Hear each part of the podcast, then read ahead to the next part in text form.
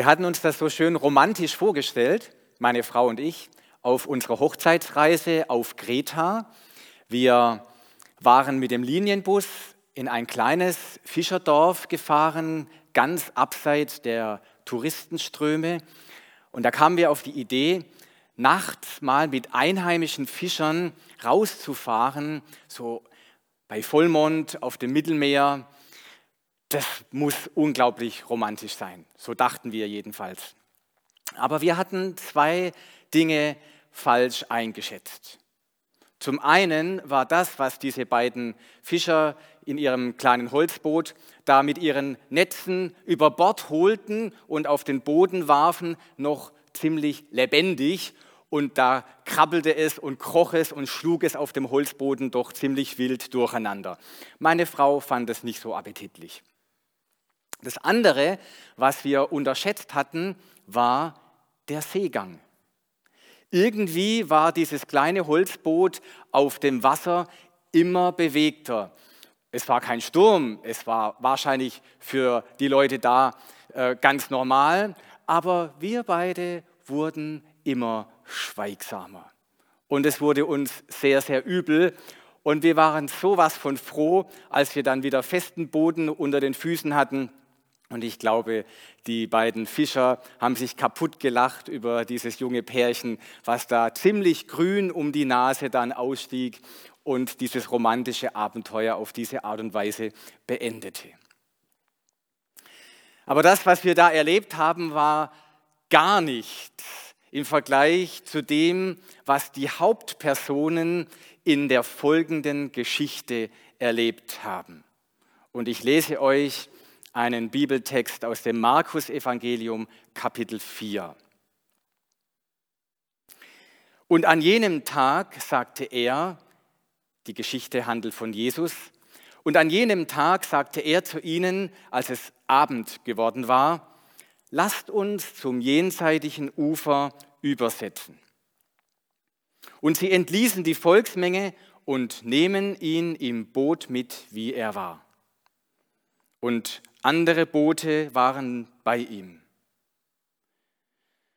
Und es erhebt sich ein heftiger Sturmwind und die Wellen schlugen in das Boot, sodass das Boot sich schon füllte. Und er war hinten im Boot und schlief auf dem Kopfkissen. Und sie wecken ihn auf und sprechen zu ihm, Lehrer, kümmert es dich nicht, dass wir umkommen? Und er wachte auf, bedrohte den Wind und sprach zu dem See, Schweig, verstumme. Und der Wind legte sich und es entstand eine große Stille. Und er sprach zu ihnen, warum seid ihr furchtsam? Habt ihr noch keinen Glauben? Und sie fürchteten sich mit großer Furcht und sprachen zueinander, wer ist denn dieser, dass auch der Wind und der See ihm gehorchen? Soweit diese Geschichte aus dem Markus-Evangelium. Und wir sehen auch an dieser Geschichte, dass so ein Boot, so ein Holzboot, eigentlich eine wunderbare Sache ist bei schönem Wetter. Ich glaube sogar, Boote sind eine grandiose Erfindung und ein Meilenstein in der Entwicklung der Menschheit. Die Erfindung des Bootes zeigt etwas von der Größe der Menschen. Menschen erobern ein Element, das unsicher ist. Menschen sind ja Landwesen, aber Boote erlauben es Menschen, übers Wasser zu reisen, auf dem Wasser zu arbeiten. Eine großartige Errungenschaft. Stabilität und Sicherheit auf einem unsicheren Element. Aber wenn ein Sturm kommt, wenn dann plötzlich die Wellen toben, dann ist dieses Boot nicht mehr sicher, sondern nur noch relativ sicher. Und plötzlich realisiert man, dass einen von der Tiefe, vom kalten Tod, vom dunklen Chaos nur fünf Zentimeter Holz trennen. Nur eine Handbreit ist man auf so einem Boot entfernt vom Tod und vom Chaos. Und in dieser Hinsicht ist so ein Boot ein Sinnbild, ein, ein Symbol für unser ganzes Leben, für unser menschliches Dasein, für unsere Existenz. Ja, es gibt Zeiten, da fühlen wir uns relativ sicher. Vielleicht so, wenn man gerade die Schule geschafft hat oder den Führerschein gemacht hat, wenn man frisch verliebt ist oder das erste Kind geboren ist, wenn man in sein eigenes Haus gezogen ist oder einen relativ sicheren Job ergattert hat. Ja, das Leben fühlt sich toll an und das könnte eigentlich gerade so weitergehen. Aber dann, dann merken wir manchmal, dass ein Augenblick alles verändern kann. Ein Blinzeln gegen die tiefstehende Sonne und man hat das Auto übersehen. Ein Anruf plötzlich aus dem Nichts verändert das ganze Leben. Ein winzig kleines Virus stellt unser Leben, unsere Gesellschaft, ja die ganze Welt irgendwie auf den Kopf. Unser Leben ist nicht sicher. Wir erleben eine Handbreit vom Tod, eine Handbreit vom Chaos entfernt. Und so fahren auch an diesem Abend diese zwölf Jünger, diese zwölf Freunde von Jesus mit ihm hinaus auf das Meer. Aber diese Geschichte wird ja zusätzlich noch dadurch dramatisiert, dass das nicht irgendeine Geschichte ist, sondern dass die Hauptperson dieser Geschichte Jesus ist. Sie fahren doch mit Jesus auf das Meer, auf den See. Und wenn wir genau in den Text schauen, realisieren wir, dass sogar die Initiative von ihm ausgegangen war. Er hatte sie aufgefordert, ähm, an das andere Ufer überzusetzen. Sie hatten sich auf ihn verlassen. Sie hatten ihm gehorcht, sie waren ihm gefolgt. Eigentlich haben sie alles richtig gemacht. Und dann dieser Sturm. Vielleicht kennst du das aus deinem Leben. Du hast alles richtig gemacht. Du hast Jesus eingeladen in dein Lebensboot. Hast dich vielleicht als Kind, als Jugendlicher bekehrt, hast dein Leben Jesus anvertraut, hast zu ihm gesagt, du sollst der Steuermann, du sollst der Beifahrer, der Mitfahrer auf meinem Lebensboot sein. Und du hast nach seinen Geboten gelebt, du hast versucht, ihm zu folgen aufs Wort, so wie das die Jünger hier getan haben. Und trotzdem findest du dich plötzlich wieder in einem Sturm, mit dem du nicht gerechnet hast. Wie kann das sein? Plötzlich finanziell große Schwierigkeiten. Wieso in unserer Ehe, in unserer Familie plötzlich dieser Sturm? Jesus, du bist doch mit im Boot. Wie kann das sein?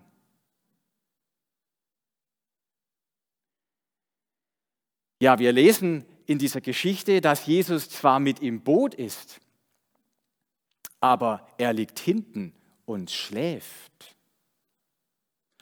Und ich habe mich so gefragt, was nützt mir ein schlafender Jesus? Wie viel wert ist das, dass Jesus zwar mit im Boot ist, aber er schläft. Er kriegt nichts mit. Das ist doch eigentlich so, als ob er gar nicht da wäre. Vielleicht wäre es sogar einfacher, wenn er gar nicht mit da wäre.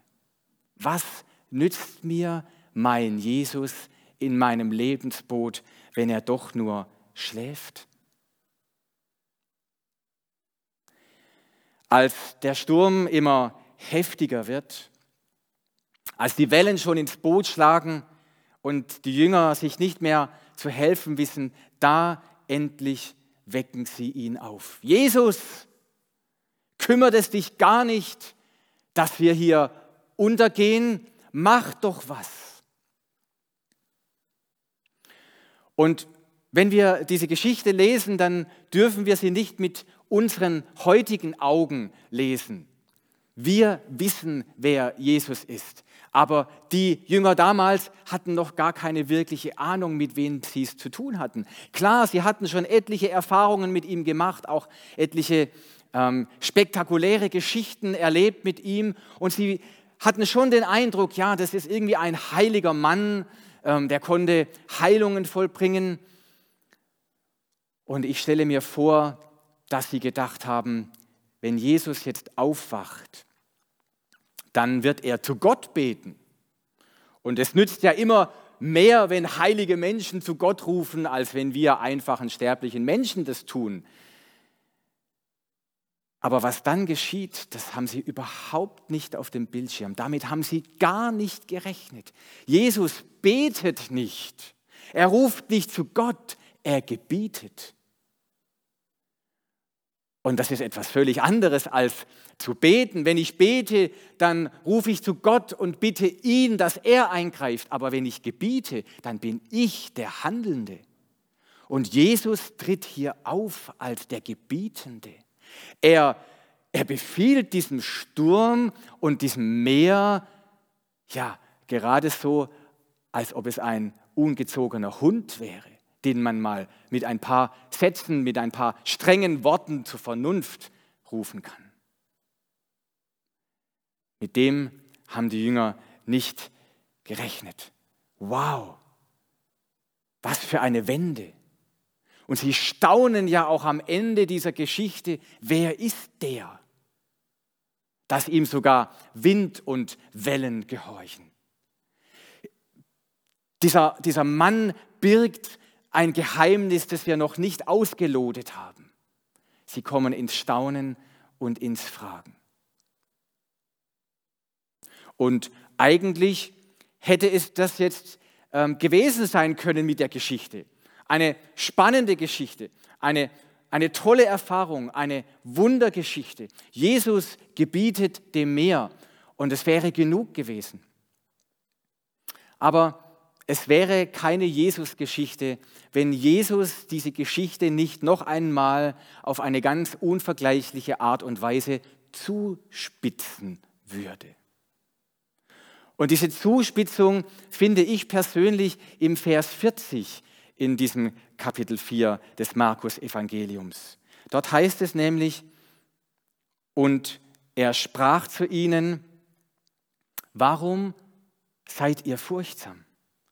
Habt ihr noch keinen Glauben? Warum seid ihr furchtsam? Habt ihr noch keinen Glauben? Und ich muss euch ehrlich gestehen, jahrelang habe ich mich über diese zwei Fragen von Jesus geärgert.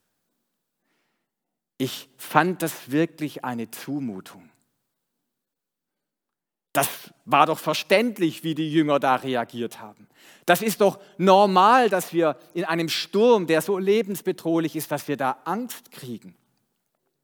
Das ist doch das Normalste der Welt.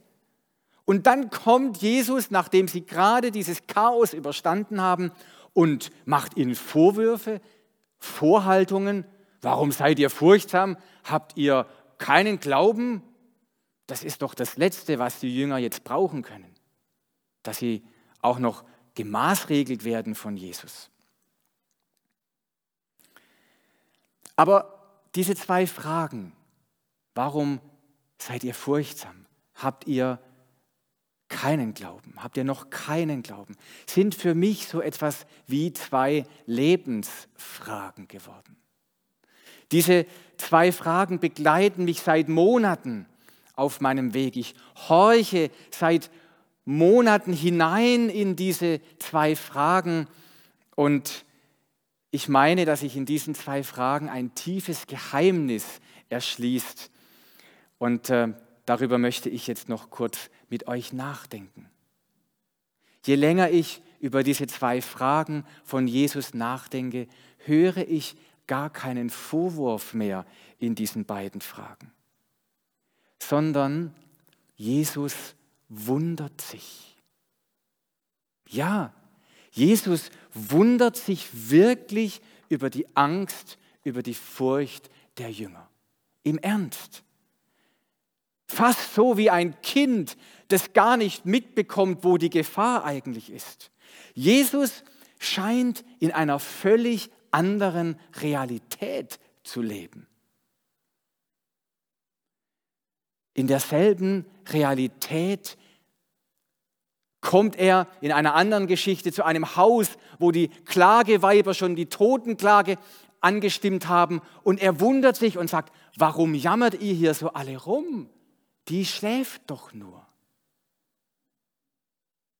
Und in genau derselben Realität, in der Jesus zu Hause ist, spricht er zu seinen Jüngern, seid ihr nicht viel mehr wert als die Spatzen? Und Gott kümmert sich sogar um die Spatzen. Warum macht ihr euch Sorgen um euer Leben? Jesus scheint in einer völlig anderen Realität zu Hause zu sein wie du und ich. Aber das Verrückte dabei ist, er scheint tatsächlich zu glauben, dass seine Jünger, dass ich und du in derselben Realität leben. Und deshalb stellt er diese Frage, wie? Was ist denn los? Was ist denn eigentlich euer Problem? Warum habt ihr Angst? Habt ihr keinen Glauben? Habt ihr kein Vertrauen?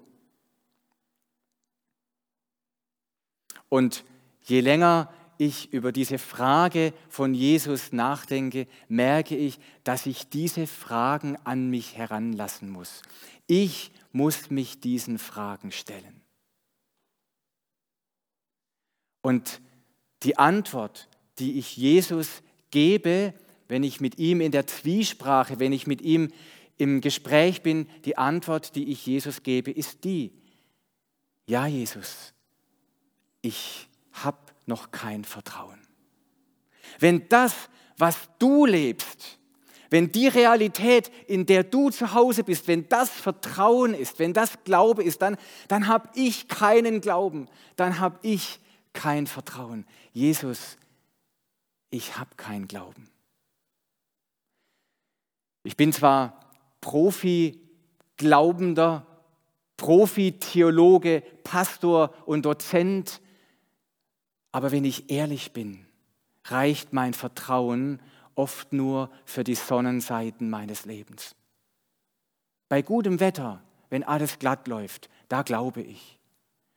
Aber wenn die Stürme kommen, wenn es richtig heftig wird, dann schrumpft mein Vertrauen zusammen auf ein Nichts.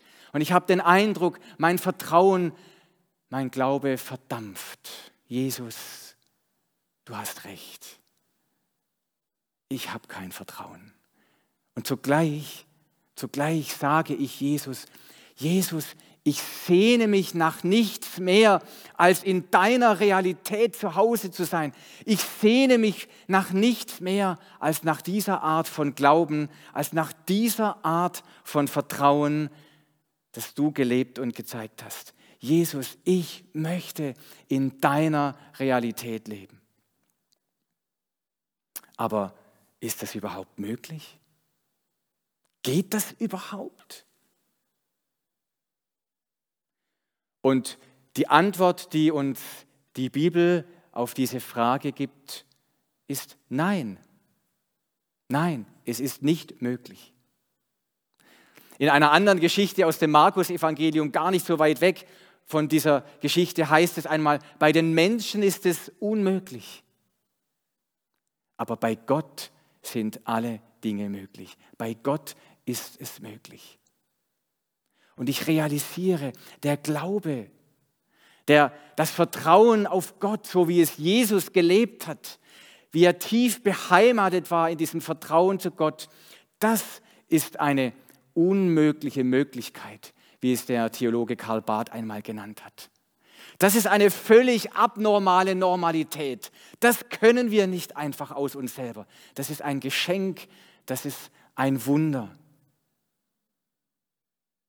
und Christsein, mit Jesus unterwegs zu sein, bedeutet, dass wir jeden Tag hineinwachsen, immer wieder neu hineinwachsen in diese unmögliche Möglichkeit. Dass wir immer tiefer hineinwachsen in diese abnormale Normalität, dass wir hineinwachsen in das Vertrauen Jesu. Und in dieser Zeit, wo wir mit Jesus unterwegs sind, in diesem Prozess der Nachfolge gilt für mich persönlich als Faustregel, Vertrauen heißt nicht die Abwesenheit von Angst, sondern Vertrauen, Glauben bedeutet, in meiner Angst, mit meiner Angst zu Jesus zu laufen, zu Jesus zu rennen. Und in diesem Sinne haben ja auch die Jünger auf diesem Boot, in diesem Sturm, einen winzigen Anfang im Glauben gemacht. Sie schreien in ihrer Angst und in ihrer Not zu Jesus, sagen, Jesus, hilf uns. Und Jesus stillt den Sturm. Und ich erkenne mich so gut wieder in diesen Jüngern. Das bin ich. Es ist nur ein winzig kleiner Anfang im Glauben. Ein, wie so ein Senfkorn. Ein, ein kleiner Anfang im Glaube und reicht doch aus, dass Jesus diesen Sturm stillt und dass Jesus eingreift. Und ich erkenne mich in diesen Jüngern wieder als ein Anfänger im Glauben. Vielleicht war es ein Fehler, dass Günter Oerlich einen Anfänger eingeladen hat, diesen, diese Predigt zu halten. Aber das bin ich, ein Anfänger im Glauben. Aber ich möchte wachsen. Ich möchte zunehmen. Ich strecke mich aus nach dieser Realität, nach dieser unmöglichen Möglichkeit, die ich bei Jesus erkenne und an der Jesus mir Teilhabe schenken möchte in der Nachfolge. Ich strecke mich aus, hineinzuwachsen in dieses Vertrauen, das mir von Jesus her zuwächst. Ich fasse noch einmal zusammen, was wir in dieser Predigt miteinander betrachtet haben. Mein Leben ist wie so eine Nussschale auf dem offenen Meer. Es ist vielen Stürmen ausgesetzt. Ich habe keine Sicherheit keine Garantien, dass alles gut gehen wird. Keine Garantie, dass alles glatt läuft. Keine Sicherheit, dass ich nicht in einen Sturm kommen werde. Was habe ich denn? Oh, ich habe Jesus in meinem Boot. Aber so haben wir gesagt, der schläft doch. Ja, genau. Anfangs habe ich gesagt, ein schlafender Jesus das ist doch so wie gar kein Jesus. Aber je länger ich darüber nachdenke, merke ich, dieser schlafende Jesus in meinem Lebensboot, das ist mein Glück. Das ist mein Segen.